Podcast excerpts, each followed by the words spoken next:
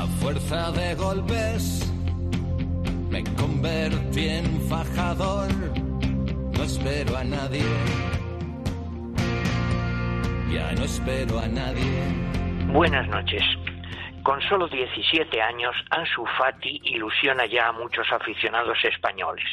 Mientras no haya nuevos fichajes, el nuevo proyecto deportivo con el que intentan mantener a Messi en el Barcelona pasa necesariamente por él.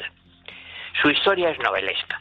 Su padre fue a Portugal y luego a Marinaleda, donde lo acogió el famoso Sánchez Gordillo, alcalde desde 1979, hace 41 años, donde ha instaurado un régimen comunista estricto, proponiendo expropiaciones y asaltos a supermercados.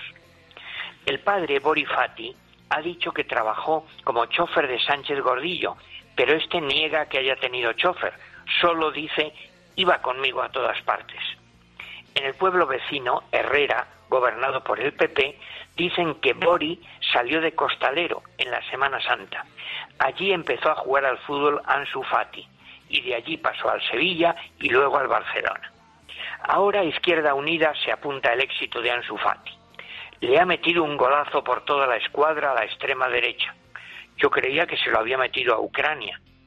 Ha escrito mi amigo Antonio Burgos.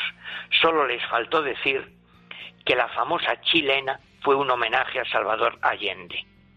Ansu Fati vive ahora en Barcelona con sus hermanos y tiene ya una importante cláusula de rescisión. Sánchez Gordillo le previene contra el riesgo de los millones y le aconseja que reparta todo lo que va a ganar. No sé si estará de acuerdo con eso su nuevo representante, un tal Jorge Méndez.